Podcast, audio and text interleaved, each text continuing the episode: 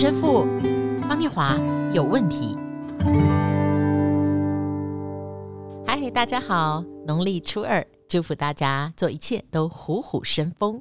我是念华，欢迎大家再次来到成神父方念华有问题。嗨，大家好，新年快乐！祝福大家今年都如虎添翼，不会马马虎虎，而能生龙活虎。大家虎起来！哦，对，其实这个农历年啊，要讲吉祥话，真的好不容易等到虎年。哎，我记得不久前在鼠年的时候，真的蛮难的哦。还有在蛇年的时候也非常难。好，在虎年，希望大家从除夕到现在都休息的非常喜乐。今天我们要谈的、要问神父的问题哦，其实我觉得跟农历年蛮有关系的时候，那很多人其实有一点怕过年，因为我们不管在外面怎样呼风唤雨哦，农历年特别是拉的比较长的春节假期，嗯，对，其实就是在家，哦对啊、嗯，在家没有什么不好，嗯，但是在家呢多了一个殷勤服侍的角色，是，所以那更不要说有的人。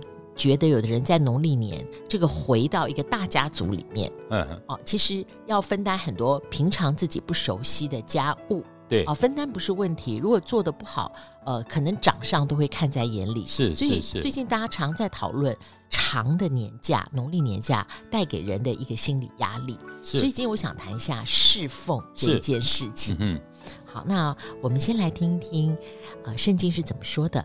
在马太福音第六章二十四到二十五节提到，一个人不能侍奉两个主，不是恶这个爱那个，就是重这个亲那个。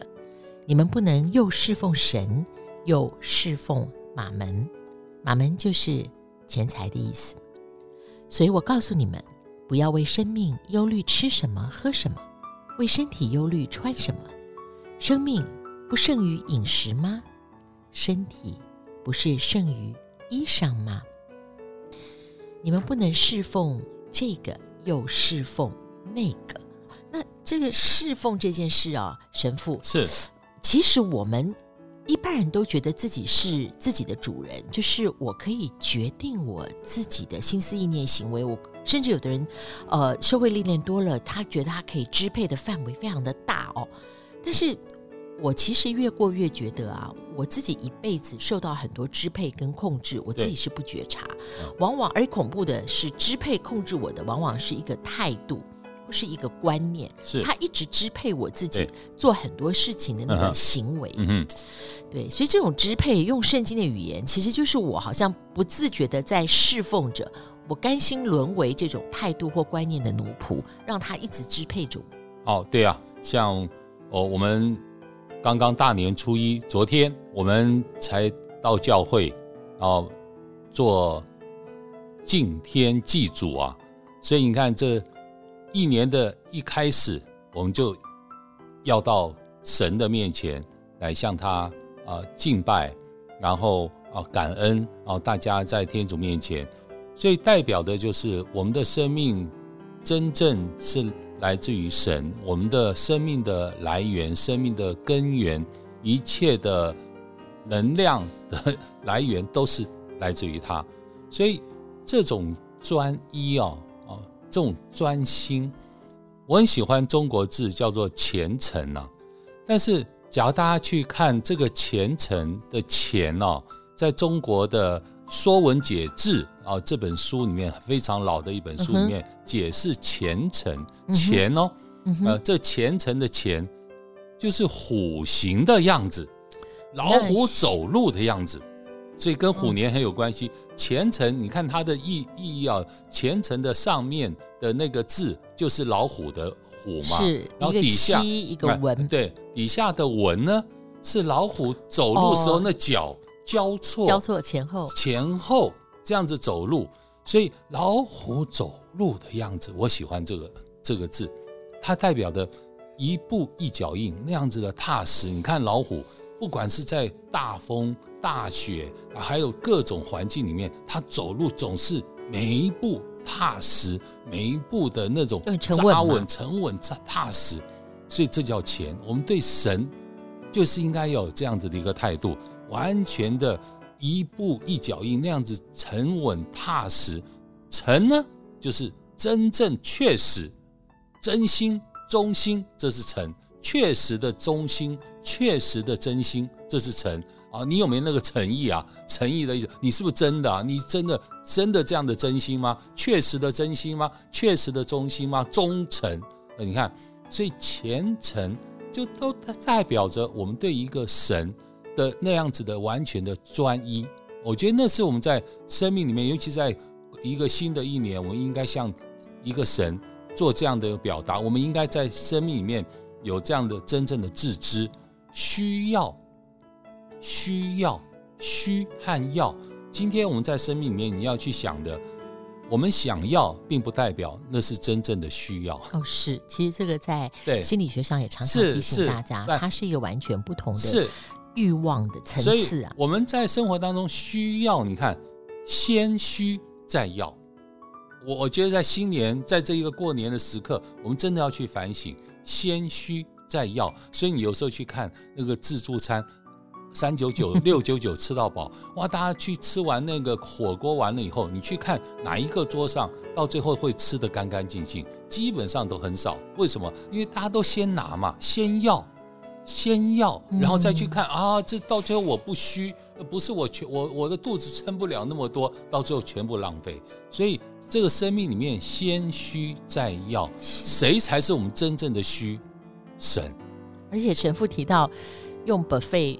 帮助我们去默想，真的有时候过多的，反而到最后会带来自己心理的负担，还有生生理的伤害啊、哦。所以在侍奉的这件事情上，呃，陈神父也谢谢你提醒我，在年初二的时候，我们想一想，在未来的三百多天里面，我们选择敬虔的侍奉的对象是什么？是是，在今天分享经文里面，过年最常讲恭喜发财。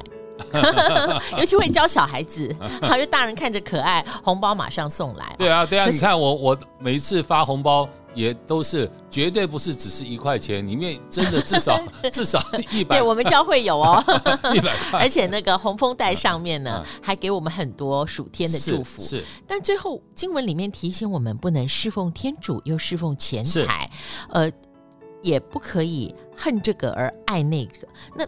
呃，就是说，在选择上会不会有很多人认为说惨了？